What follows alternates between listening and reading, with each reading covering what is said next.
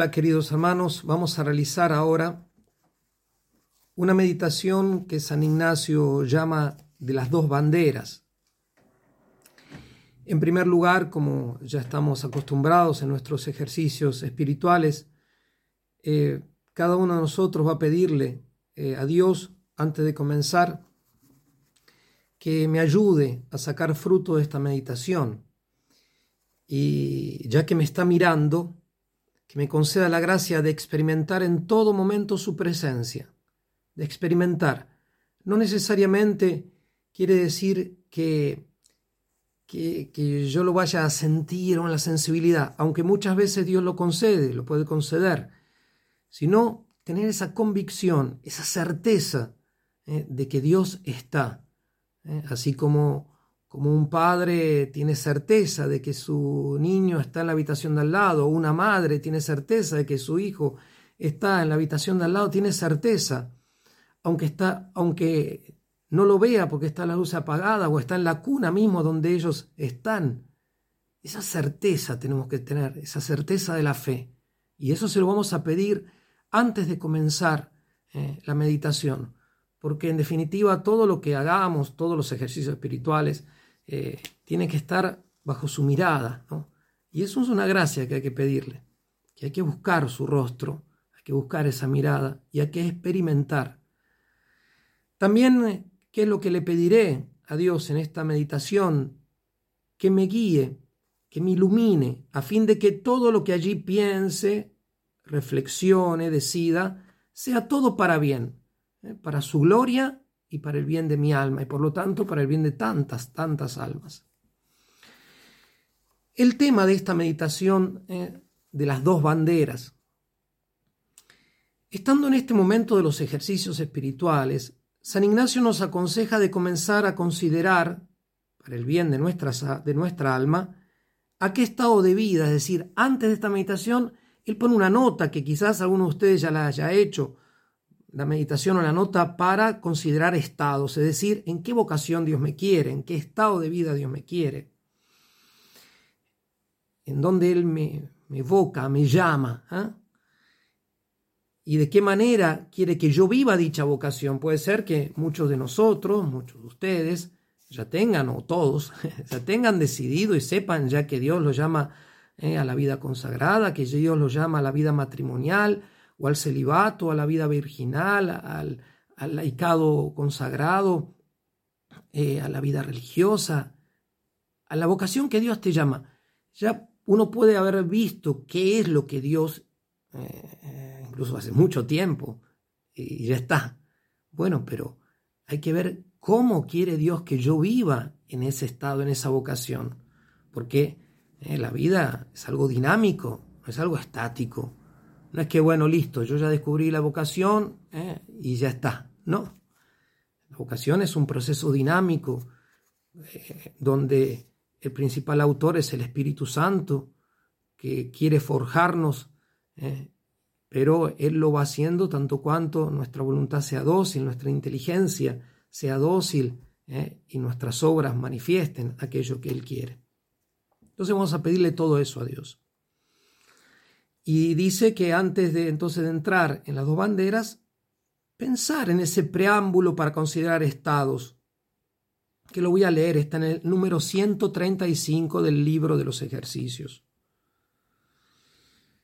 Ya considerando el ejemplo que Cristo nuestro Señor nos ha dado para el primer estado, que es en custodia de los mandamientos, es decir, lo primero que hay que hacer es cumplir los mandamientos, siendo Él en obediencia a sus padres, y asimismo para el segundo estado, que es de perfección evangélica, cuando quedó en el templo, es decir, cuando Dios pide eh, un paso más, la vida consagrada, la de consagración, como Él lo hizo dejando a su padre adoptivo, San José, y a su madre natural, la Santísima Virgen María, para descansar, para estar, para por vacar en puro servicio de su Padre eternal, Comenzaremos, dice San Ignacio, juntamente contemplando su vida, es decir, en la segunda semana en la que nos encontramos, a investigar y a demandar en qué vida o estado de nosotros se quiere servir a su divina majestad. Y así, para alguna introducción de ello, en el primer ejercicio siguiente veremos la intención de Cristo nuestro Señor y por el contrario la intención del enemigo de la naturaleza humana, de Satanás, y cómo nos debemos disponer para venir en perfección en cualquier estado o vida que Dios nuestro Señor nos diere para elegir. Es decir, eh, es muy importante esta nota porque en toda la segunda semana nosotros después de habernos convertido con la ayuda de Dios en la primera semana, y si todavía no nos convertimos, sigamos pidiéndole a Dios la gracia de la conversión. ¿eh? No es solamente materialmente, ah, completé la primera semana, hice una semana de primera semana, o hice un día o dos días, o hice un mes de primera semana. Quizás tengas que hacer más, quizás tengamos que hacer más, quizás yo tenga que hacer más.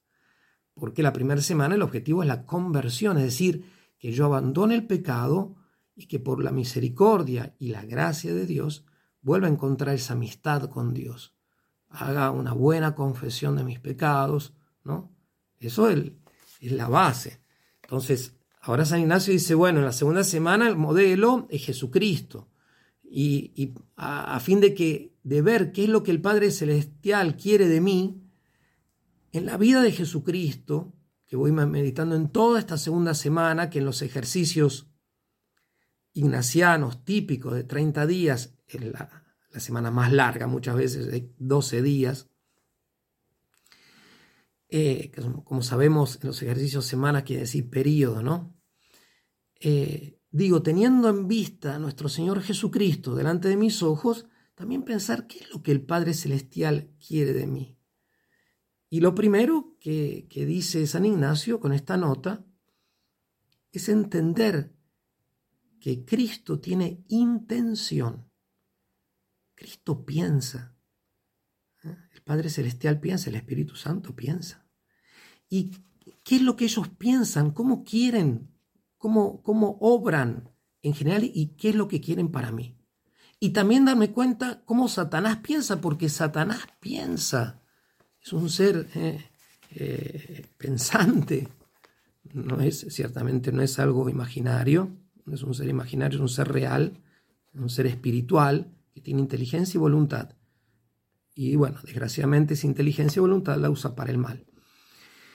Antes de leer el texto de San Ignacio, el texto que San Ignacio nos propone sobre esta meditación de las dos banderas, es necesario indicar que esta meditación y las dos que le seguirán, la meditación de tres binarios y la y la meditación de tres modos de humildad son, después de las meditaciones que, como hemos dicho, de la primera semana que nos llevan a la conversión, las más importantes de todos los ejercicios espirituales. ¿Y por qué esto?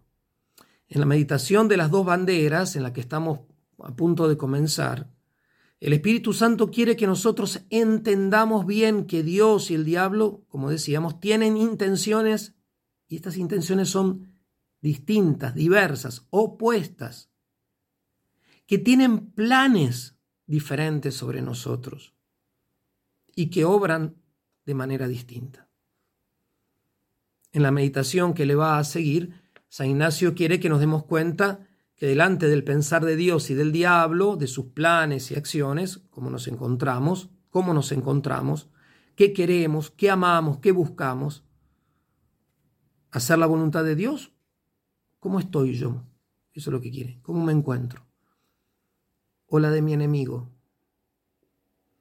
Y la meditación final de esta triada, la de los tres modos de humildad, me hablarán de los grados de perfección en mi voluntad de querer cumplir o no, esperemos de sí, siempre y en toda la voluntad de Dios y con ello llegar a su mayor gloria, es decir, a mi mayor bien. Veamos pues el texto que nos propone San Ignacio. Entonces entramos ya después de, esta introducción y de ver eh, someramente la, nota para considerar estados, meditación de las dos banderas, número 136 del libro de los ejercicios. Meditación de dos banderas. La una, una de Cristo, sumo capitán y Señor nuestro. Otra de Lucifer, mortal enemigo de nuestra humana natura.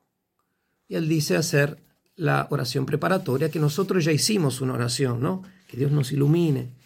Pero entonces, acá van a ser dos banderas. ¿eh? La bandera es un signo, y bajo una bandera, incluso hasta el día de hoy, ¿eh?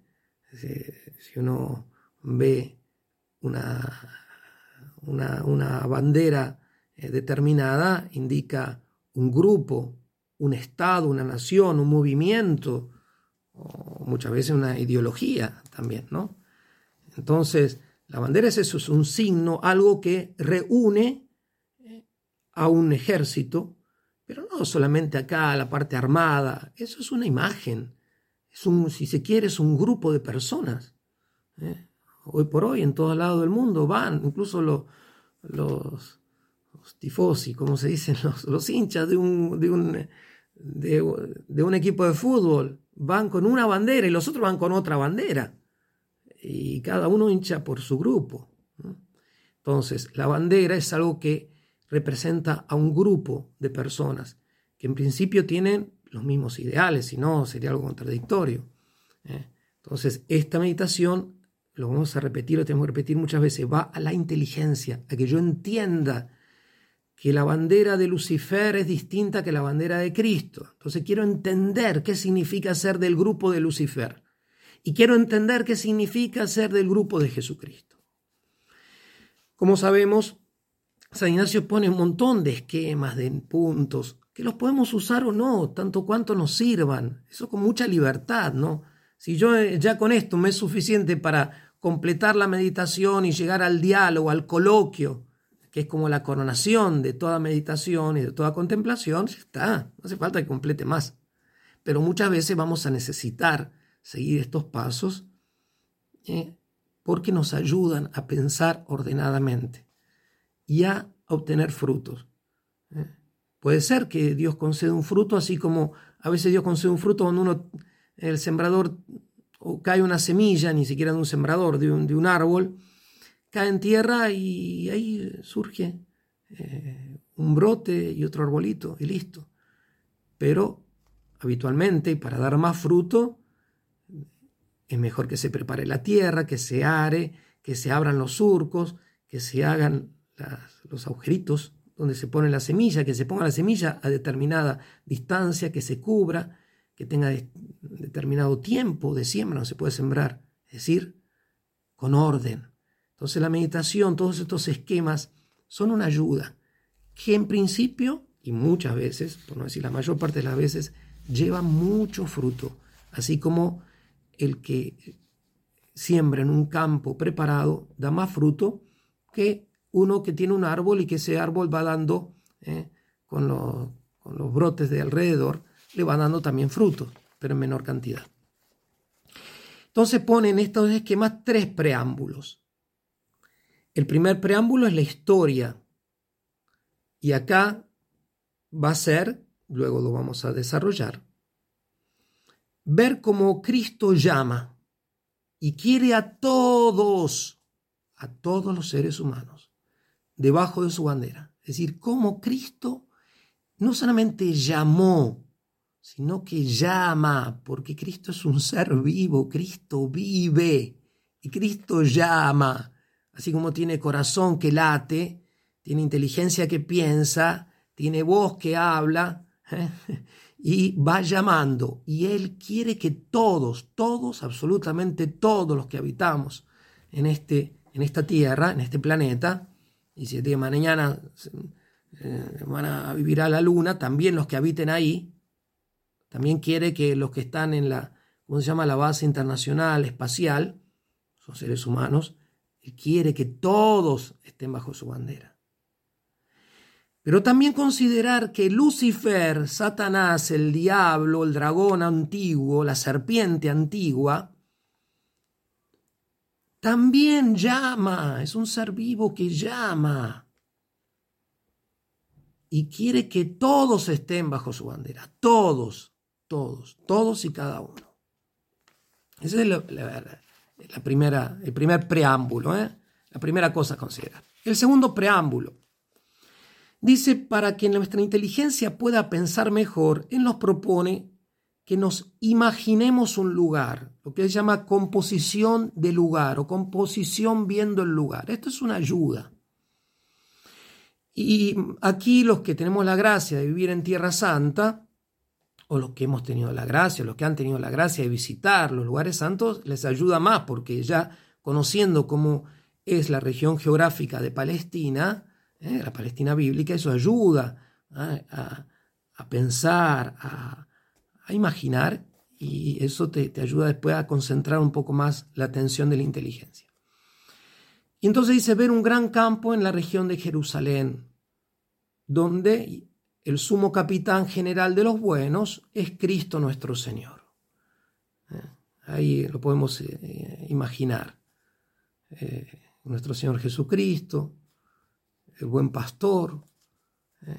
Esto que sea sumo capitán general de los buenos no quiere decir que tenga todos los grados y todas las estrellas. Él tiene todas las estrellas, es el rey del universo. Pero él vino como pastor, vino muy simple, pero la majestad de él sentado, así como se sentaba a predicar y venían multitudes, miles de personas, miles de personas ¿eh? alrededor de él. La bondad de Cristo, la serenidad del, espacio que él mismo creaba. Y por otro lado, ver una región de Babilonia, no necesariamente la Babilonia histórica, pero justamente un lugar de confusión, lugar feo, sucio, ¿eh? oscuro se podría decir, donde el caudillo de los enemigos es Lucifer. Entonces, estos dos lugares para que nos ayuden a imaginar. Ya en la imaginación nos puede ayudar el hecho de imaginar a nuestro Señor Jesucristo con su bondad, con su serenidad. ¿eh? Y el lugar de Babilonia, de Babel, de la confusión, donde el diablo sembró la soberbia en los corazones e hizo al punto tal que quisiesen ellos erigirse como Dios y que se destruyó todo. Bueno. El tercer preámbulo será pedir lo que quiero. Y acá ¿Qué es lo que tengo que pedir? Tengo que pedirle a Dios conocimiento de los engaños de Satanás y ayuda para guardarme de esos engaños, para protegerme. Y también conocimiento de la vida verdadera que muestra el sumo y verdadero capitán y la gracia para imitarlo. Entonces, nosotros hicimos la, la, oración preparatoria, Señor, que todos mis pensamientos, eh, mucho más mis decisiones, estén todos dirigidos a tu gloria. Ahora, en este concreto, ¿qué es lo que yo te pido, Señor, para, para mi alma, para esta meditación? Te pido verdaderamente entender los engaños de Satanás. Y por otro lado, conocimiento de la vida verdadera de Jesucristo. ¿Por qué se habla de engaños y por otro lado la vida verdadera? Porque Satanás no dice verdades. Satanás miente, es el mentiroso desde el principio.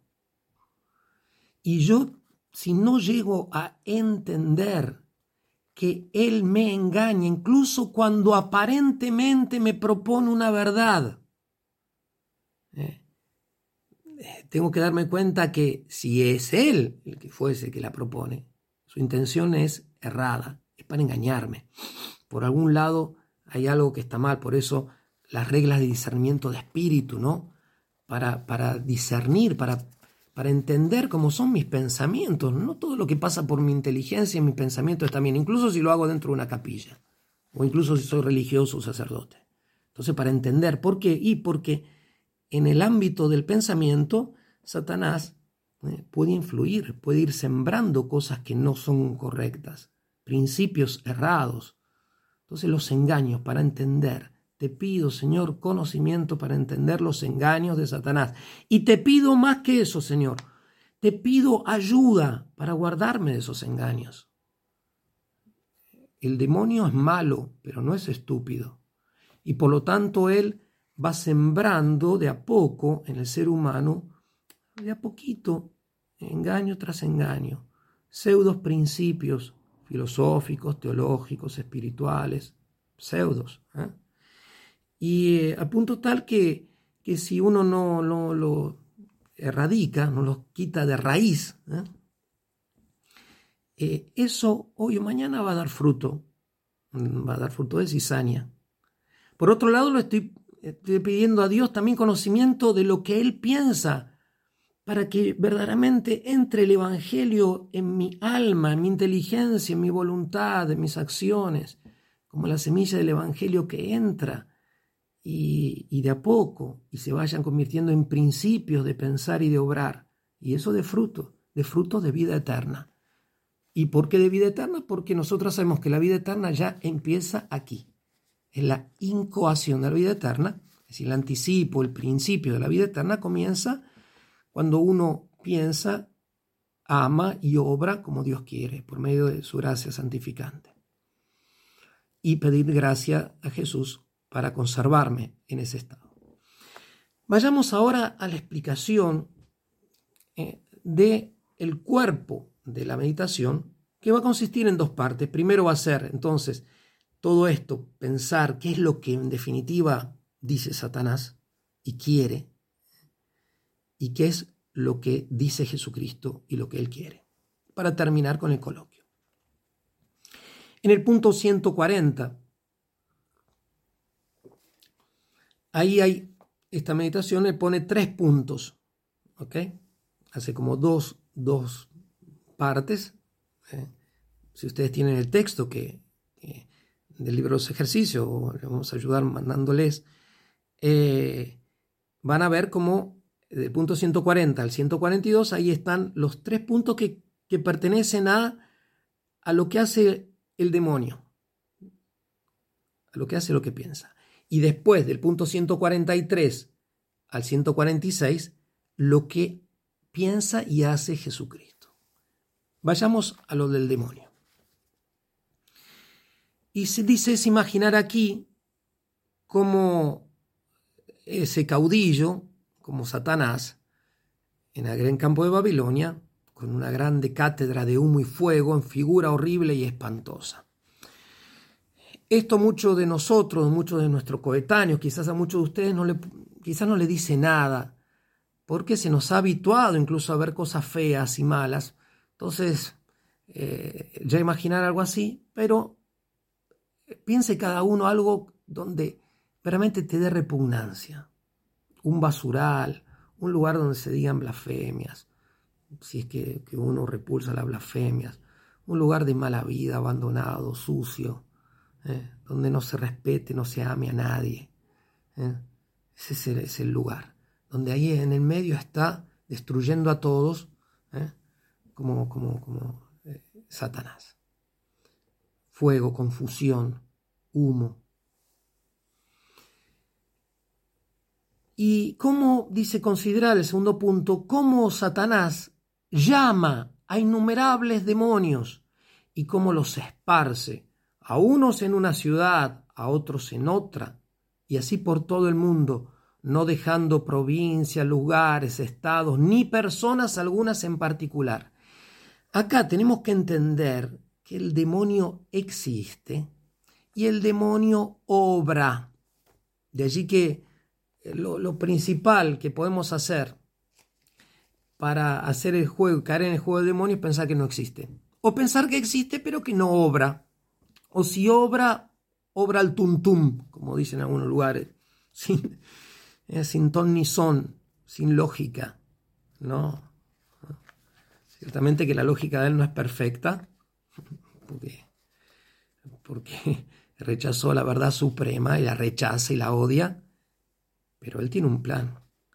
Y él tiene a su servicio despótico innumerables demonios. Y él los envía, los llama y los envía.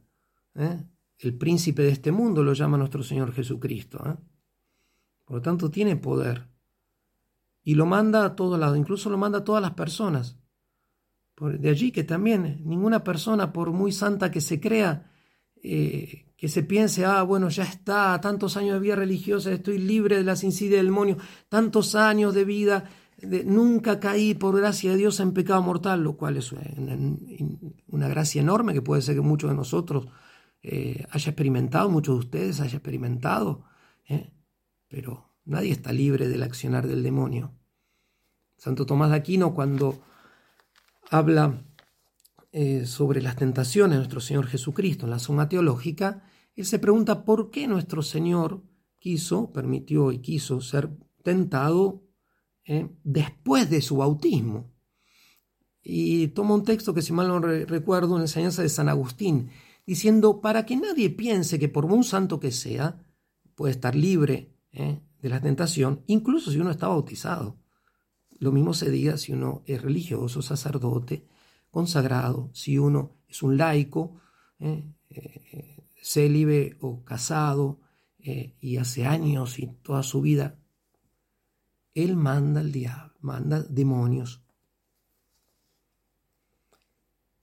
Pero lo principal, porque nosotros queremos darnos cuenta, entender.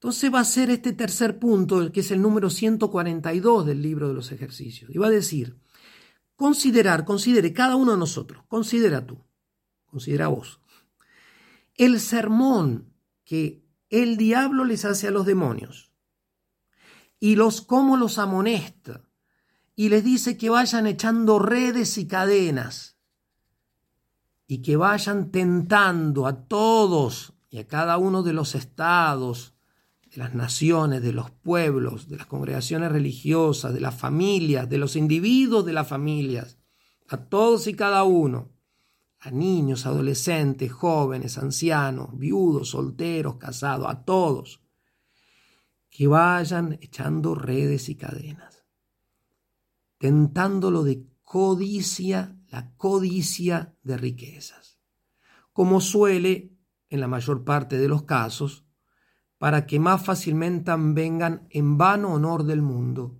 la vanagloria, y después en crecida soberbia.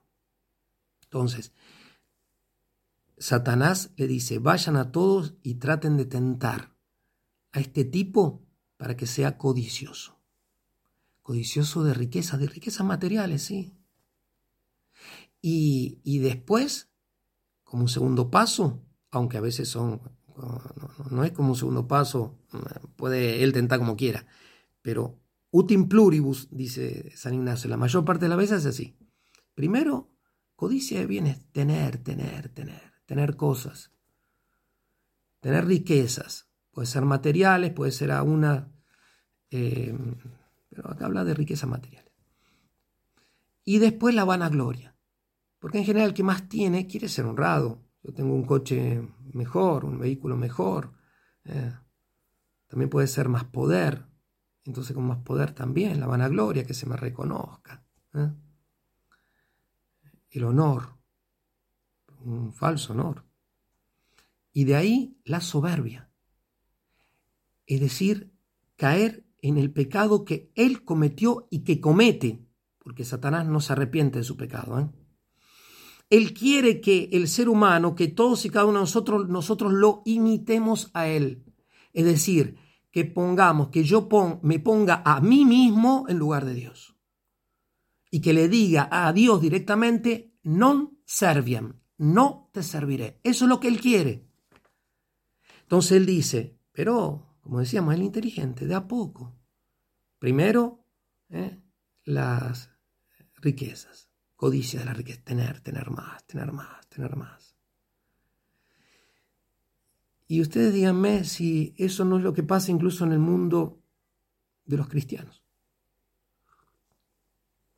Incluso en muchas instituciones cristianas, donde se tiene demasiado, se tiene mucho. Y esto no es que, bueno, uno está, gozo, está proclamando el pobrismo y todas las cosas, ¿no? Pero la realidad es que el, rey del universo quiso hacerse pobre y no tener ni siquiera una piedra donde apoyar su cabeza. Y uno puede decir, bueno, eso es para los religiosos, si es verdad, que Dios pueda pedirnos eh, esa, esa pobreza. Pero, pero Él eligió la pobreza, como después veremos. Entonces, todo lo que siempre sea riqueza, riqueza, ganancia, ganancia. ¿Dónde está mi corazón? Quiero cada vez tener más y más y más y asegurarme. ¿Para qué? ¿Por qué? ¿Con qué fin? Y la vanagloria, que se me reconozcan, pasan los años, mira. ¿Eh? ¿Cómo puedo hacer para que, que mi nombre perdure? O que mi nombre sea enaltecido. Y la soberbia, yo, yo, yo y yo. Y dice San Ignacio que de estos tres escalones induce a todos los otros vicios. Y esto es llamativo porque si nosotros pensamos así, decimos, pero es así tal cual, el diablo piensa siempre en, que uno sea codicioso para buscar después el vano honor, la vana gloria y ser soberbio. Uno le parecería que muchas veces directamente el diablo actúa, por ejemplo, a uno sembrando eh, el odio, la venganza, la impureza, eh, el, ansia de destruir todo, la desesperación, la pereza, cualquiera de los siete pecados capitales. Sí, puede, puede ser. Eh, esto es una ayuda para que nosotros pensemos y descubramos y que nos valgamos en definitiva de la sabiduría, no solamente de San Ignacio, sino sabiduría de la iglesia. Porque de hecho, como vamos a ver enseguida, nuestro Señor Jesucristo, cuando en su primer sermón, ¿eh?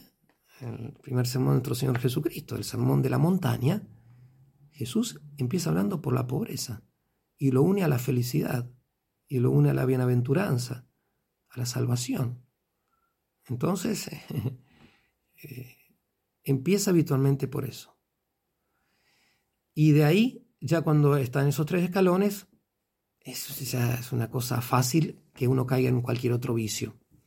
Puede uno caer en otro vicio, puede caer en otros pecados, pero si ya Él logró que entre en mi corazón y, en, y peor, en mi inteligencia, en mi corazón, en las dos cosas, el hecho de querer tener más, querer tener más. Un buen ejercicio creo puede pensar, puede podemos hacer es pensar, muchas, muchas veces lo he visto en, mi misión, ya en los años que llevo de misionero, no solamente en Medio Oriente, sino en otros lugares, cuando nosotros hablamos de nuestros padres o de nuestros abuelos, ¿no? Y decimos cómo todo ha cambiado, cómo eran gente felices sin nada. Y nosotros, ¿cómo pensamos en ello? ¿Como que es algo imposible de vivir? Y no hablo solamente para los religiosos, ¿eh? que ya para los religiosos es muchas veces una acusación. ¿Por qué es eso? Porque el mundo moderno cambió, que ahora hay que tener codicia de riquezas. Entonces, es eso, y, estamos en la meditación, entonces vamos a tener que repetir ese pensamiento, es, ese pedido, perdón, eh, a decirle a Cristo, a nuestro Señor, que entienda, que entienda que Satanás quiere verdaderamente que yo sea codicioso, que sea verdaderamente que venda humo y que sea que viva en la vanagloria y que sea soberbio.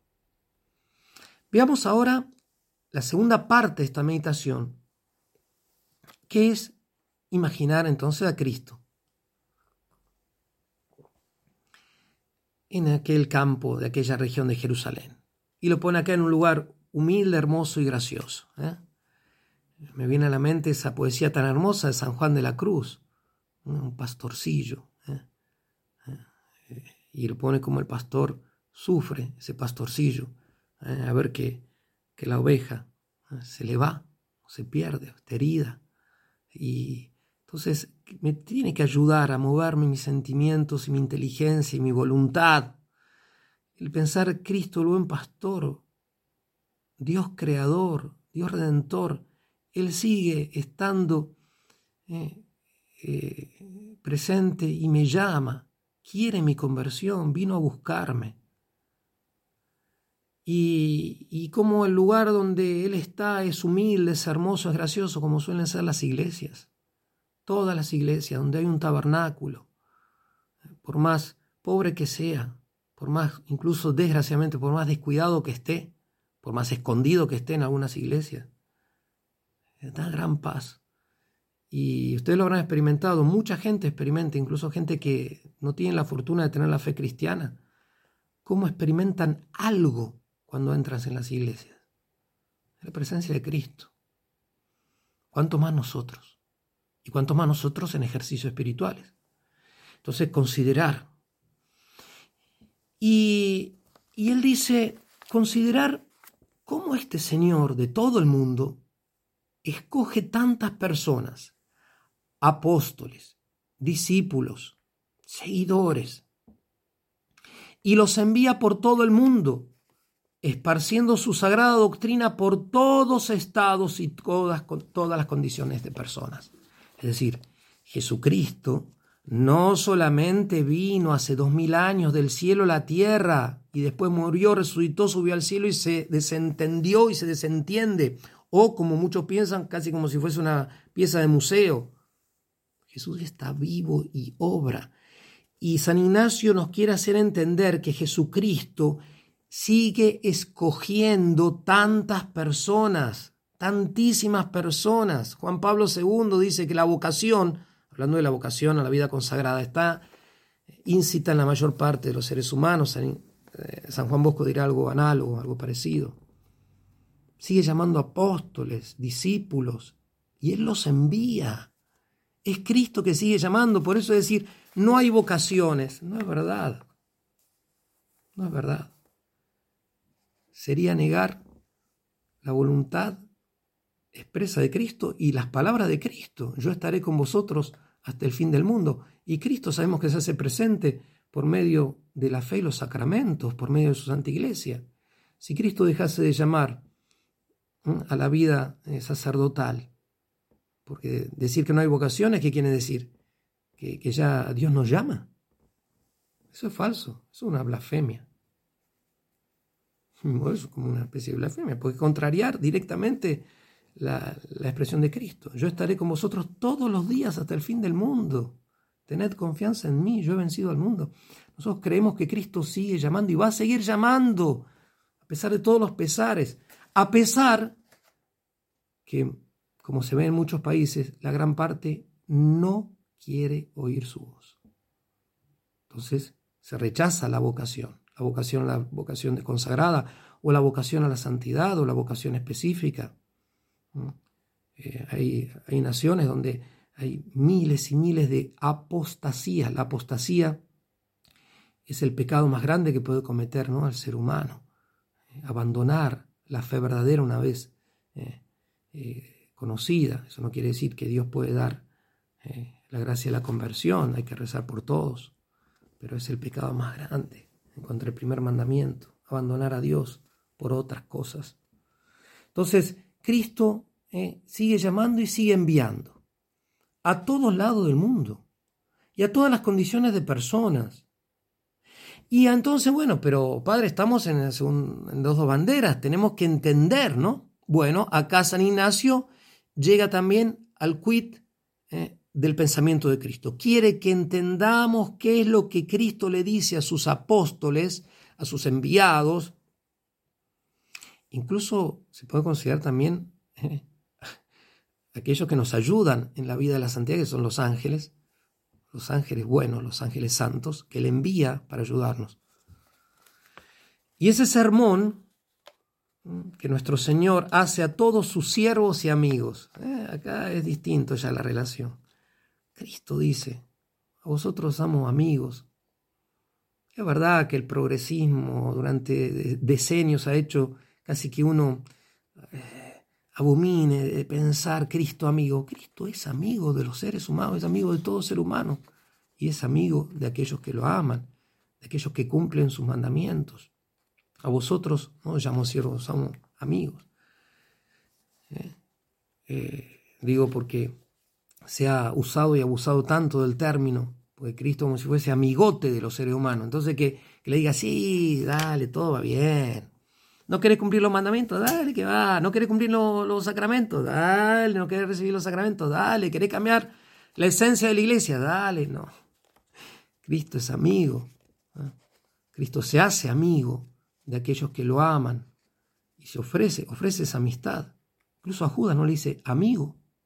Jesús no dice mentiras, Jesús no dice cosas falsas. Jesús le ofrece la amistad. Lo que pasa que voluntariamente Judas la rechazó. Cristo le dice a sus siervos ¿eh? y amigos, y los envía, los envía, vayan, vayan, id, id por todo el mundo, vayan. Y les encomienda que a todos quieran ayudar, que a todos. Eso es eh, la gran tortura para un misionero muchas veces. No te da el tiempo.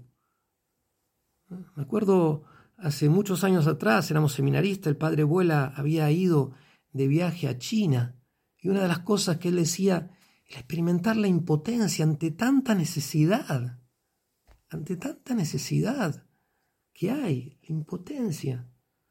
Bueno, que a todos queremos ayudar, al menos que quieran. Quizás no los vas a poder ayudar a todos, pero en la intención tenés que querer ayudar a todos. Y esto viene para todos, para el sacerdote, la religiosa, el laico. ¿Y cómo hay que ayudar a todos? Dice, en traerlos, es decir, en ayudar a que se acerquen, ¿eh? en atraerlos, para que ellos elijan que, primero, suma pobreza espiritual, la pobreza, la pobreza espiritual. Y si su divina majestad fuere servida y los quisiera elegir, y si Dios quiere, no menos en pobreza actual. Es decir, primero, hablemos siempre claro. Cristo quiere que uno esté desprendido de todo, solamente que estemos colgados de Dios. Esa es la pobreza espiritual. Que ningún bien exterior ni ningún bien interior nos aten. Pero dice, eh, lo principal es no estar atado interiormente. Pobreza espiritual, ¿eh? es eso. A nada, que nada, ni nadie, ni ninguna persona, ninguna circunstancia, ni ningún lugar me ate. Pero dice, también, si Dios es servido, es decir, si Dios llama a alguno para un grado más de perfección, que también no tengan miedo de vivir la pobreza actual, es decir, que hagan voto de pobreza o promesa de pobreza, depende del estado que Dios llame. Es decir, un paso más. No solamente que estén desprendidos, que eso es condición sine qua non, sino que uno haga un voto, un paso más en orden a la conversión. Pero Jesús manda a sus apóstoles, a sus discípulos, para que a todos quieran ayudar en qué? En, en, que la gente entienda que, los, que aquellos que verdaderamente quieren llegar a darle gloria a Dios y a salvar su alma, a que tengan deseo de oprobios y menosprecios. Es una cosa que parecería verdaderamente anacrónica, que parecería algo que, esto ya hay que sacarlo del texto, que si se lee no hay que meditar y menos desear. Hay que, dice San Ignacio, que, que no tengamos miedo de pensar, porque es el pensamiento de Cristo. Es decir, Cristo quiere que yo no, que tenga deseo de oprobios, y el oprobio es algo que, digamos, si yo sufro un oprobio, o lo mismo el menosprecio, un desprecio, porque yo soy malo, eh, pero eso, eso no es un oprobio, sí, en cierto sentido, pero eso es lo que yo merezco. la cuestión es que si es un oprobio, un menosprecio, un desprecio, algo infundado, algo injusto, cuanto más por él, ¿no? Pero tener ese deseo y, evidentemente que eso es algo que, el ser humano, que nuestra naturaleza se revela, porque, porque la naturaleza humana fue creada para la gloria. Lo que pasa es que el pecado original, como hemos meditado en la primera semana, ha roto esa armonía. Y, después los pecados personales han roto esa armonía, ha hecho que, que, que, no obstante que yo desee vivir verdaderamente con toda alabanza, toda tranquilidad interior, exterior, todo, pero que, en definitiva le tenga una, no sé cómo expresarme mejor, pero como una tirria, como una, un sentimiento de huida ¿eh? ante, ante estos oprobios. Uno naturalmente no quiere ningún oprobio. porque Dios no creó al hombre para el oprobio, Dios lo creó, creó al ser humano, al hombre y a mujer, creó para la gloria. Entonces, por más que yo haya experimentado y tenga el pecado original y tenga mis propios pecados, eso no quiere decir que la naturaleza, yo en cuanto tal, como persona humana, cuerpo y alma, naturalmente no tenga esa tendencia al oprobio, al menosprecio, al menosprecio. Y al menosprecio de personas, por ejemplo, de los, mis cercanos, mis familiares, amigos, bienhechores, benefactores, gente, almas que están a mi alrededor, vecinos, conocidos. Sin embargo, Jesús, el amigo de los hombres, manda a que nosotros entendamos que ese es su plan. Él quiere que todos vivamos en pobreza espiritual, algunos de nosotros vivamos en pobreza actual y que todos no tengamos miedo de deseos, de oprobios y menosprecios. Y dice, porque de estas dos cosas, a mi modo de ver, de la pobreza y de los oprobios, se sigue la humildad, el ser humilde. Es decir, sabemos que tenemos que ser humildes, pero como que San Ignacio nos pone la atención, ojo, la humildad verdadera, para que sea más firme, tiene que estar fundamentada sobre la pobreza y sobre los deseos de sufrimiento de los menosprecios. Y dice de, de, tal manera que sean tres escalones. El primero, pobreza contra riqueza el otro, oprobio menosprecio contra honor mundano. Y lo tercero, humildad contra soberbia. Y dice, de estos tres escalones hacia el bien, ¿eh? pobreza, deseo de oprobios y menosprecios y humildad, induzcan, lleven, mueven, atraigan a todas las otras virtudes. Todas las otras virtudes. Dios puede sembrar en nosotros la virtud, Dios puede hacer lo que quiere. Puede sembrar la virtud de manera infusa o de manera extraordinaria, como quiere o puede permitir que por un acto eh, muy fuerte, muy intenso, uno adquiera ya una virtud. Pero las virtudes, eh, todo el edificio de las virtudes que nosotros tenemos que ver en estos ejercicios, en qué virtud tengo que trabajar, perdón, cuál virtud tengo que adquirir de todas las que necesito, para que sean firmes, tienen que estar sobre esta base, la base de la humildad. Y a la vez la humildad, para que sea verdadera humildad, tiene que ser pobre, querer ser pobre, entender, desear la pobreza y lo mismo de los oprobios y menosprecios. Y ese es el desear de Cristo, esa es la inteligencia de Cristo. Por eso decía, qué lejos está de nuestras predicaciones habituales. Qué lejos está de nuestra vida cotidiana. Pensemos cada uno de nosotros, yo no, yo no los conozco, no sé a, quién llegará esta predicación. Espero que miles, millones. Bueno. ¿Qué es lo que pensamos con la gente que está alrededor nuestro? ¿Quién es el, el, eh, el feliz, verdaderamente el, el, el dichoso? ¿El pobre o el rico? ¿El que tiene riquezas o el que vive por la calle. ¿Cómo es mi modo de proceder? Eso también, porque quizás el modo intelectual, si yo digo la pobreza, la pobreza, la pobreza. Me acuerdo cuando era, yo era chico en una, en una parroquia X, eh, habían despojado el altar y todo por la pobreza, la pobreza, todo con una ideología, ¿no? Pero la casa, la, casa parroquial, ah, era rústica, pero no pobre. muebles, no sé si serían de roble, no sé. Pero el altar importa. ¿Cómo es mi trato con la pobreza? Con las cosas que tengo. Ojo, esto para todos, ¿eh? Para los laicos, para los religiosos que hacemos voto de pobreza, y que desgraciadamente muchas veces nos acusan otros religiosos, a veces lo hacen como una broma, ¿no? Algunos diocesanos le dicen, nos dicen a nosotros los religiosos, sí, ustedes hacen los votos, nosotros lo vivimos. Y a veces es así. A veces en algunos lados los sacerdotes diosanos son muy, muy pobres.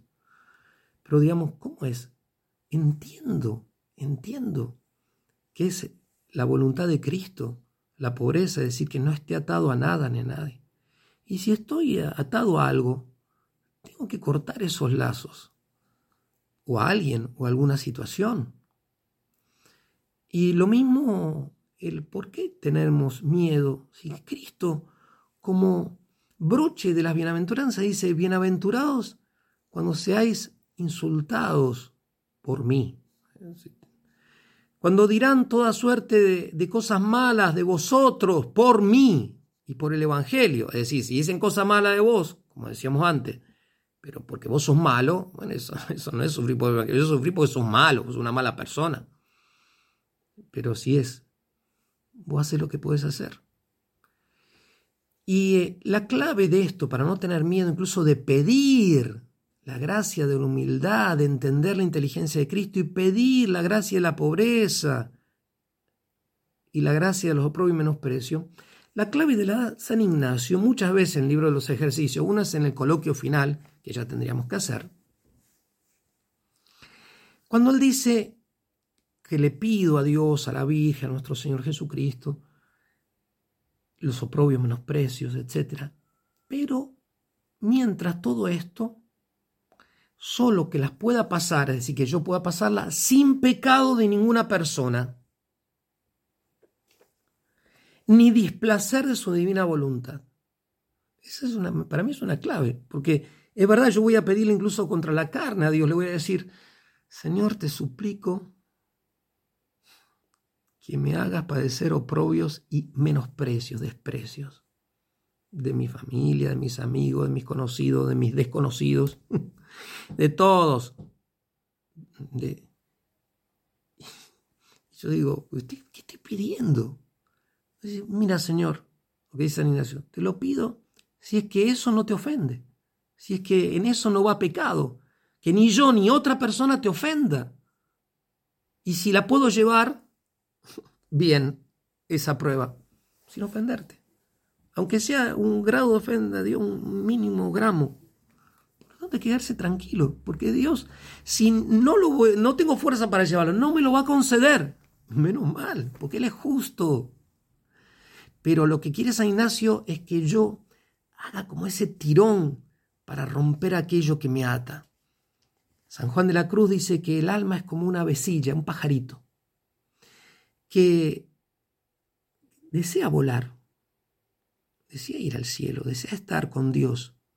Pero esa ave, que es nuestra alma, puede estar atada con un pajarito o con una cadena, con una cadena pesada o con un hilo. Para el pajarito es suficiente que esté atado con un hilo para no volar. De allí que también la gracia, hay que pedir la gracia de la conversión, porque el pajarito solo el ave sola no puede romper eso. Y también entonces de mis vicios, de mis pecados, de, de cosas que son a veces peores porque es en el orden de la inteligencia, de mis principios cerrados. Tengo que convencerme, tengo que verdaderamente hacer una conversión de mi inteligencia para aceptar la luz del Evangelio.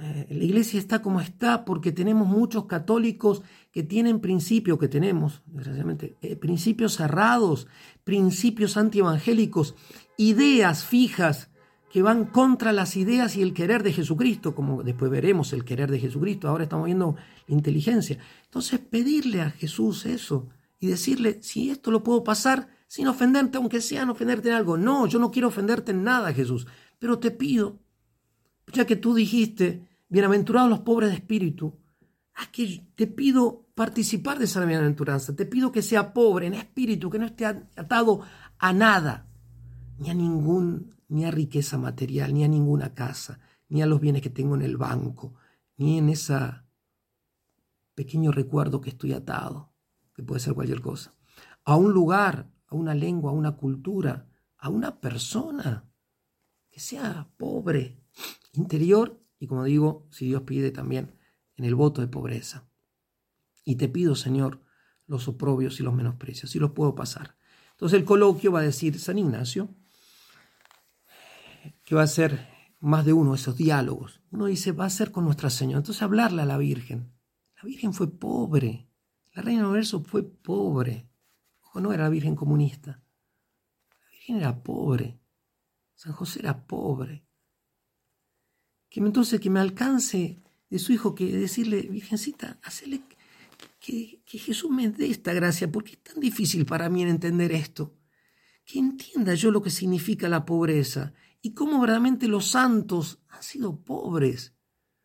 Miren, nosotros tenemos, una, tenemos innumerables santos, pero incluso gracias a Dios, la Iglesia Católica tiene miles de santos canonizados y beatificados. El Papa Francisco ha sido los que históricamente más ha canonizado y beatificado. Son ejemplos para nosotros. Todos los santos que canonizado y beatificado, el Papa Benedicto XVI, San Juan Pablo Magno, todos los santos, todos los de los primeros siglos, todos considerar, ellos nos han dado ejemplo, han dado ejemplo de pobreza, de amor o deseo a los menosprecios, de humildad y de todas las virtudes. Por eso es que pedirle a la Virgen, insistirle en el coloquio, en estos diálogos, que a veces es difícil hacerlo, pero hay que tratar, hay que tratar de hablar serenamente, imaginar porque está verdaderamente presente delante mío la Virgen, decirle, Virgencita, pedile a tu hijo que yo entienda esto. Y después decir, y, otro más, otro coloquio al Hijo, a Jesús, a ese pastor bueno, o a Cristo en cruz, o como yo me lo puedo imaginar. Algunos será mejor imaginarlo como el Señor sobre la tempestad, o, o quien sea. Como digamos, perdón, bien sea, en la situación que sea, pero nuestro Señor Jesucristo, pedirle a Él, Jesús, por tu llagas, por tu amor, hace que tu Padre Celestial eh, me haga entender esto que es como el corazón del Evangelio, entender esto de las dos banderas, qué es lo que piensa Satanás y fuerza para librarme de eso. ¿Y qué es lo que piensa eh, Jesús? ¿Qué es lo que quiere de mí Jesús? Y gracia para seguirlo. Es una gracia, un don de Dios. Y el tercer y último coloquio dice, hacerlo con el Padre Celestial. Así como Jesús nos enseñó también a hablar con el Padre, ¿no? Uno hablar, Padre nuestro, Padre mío, Dios, tú eres mi Padre. Sí, a quien yo tantas veces ofendí, ofendo, a quien desgraciadamente niego con mis obras o no reconozco, no entiendo, ¿no? Pero yo sé, creo, aumenta mi fe. Soy más débil que Pedro, aumenta mi fe y hazme verdaderamente que entienda eh, qué es lo que quiere Satanás de mí para, y fuerza para protegerme y qué es lo que quiere eh, eh, tu divina majestad de mí y gracia para seguirte. Que la Virgen Santísima nos bendiga. En nombre del Padre, y del Hijo y del Espíritu Santo. Amén.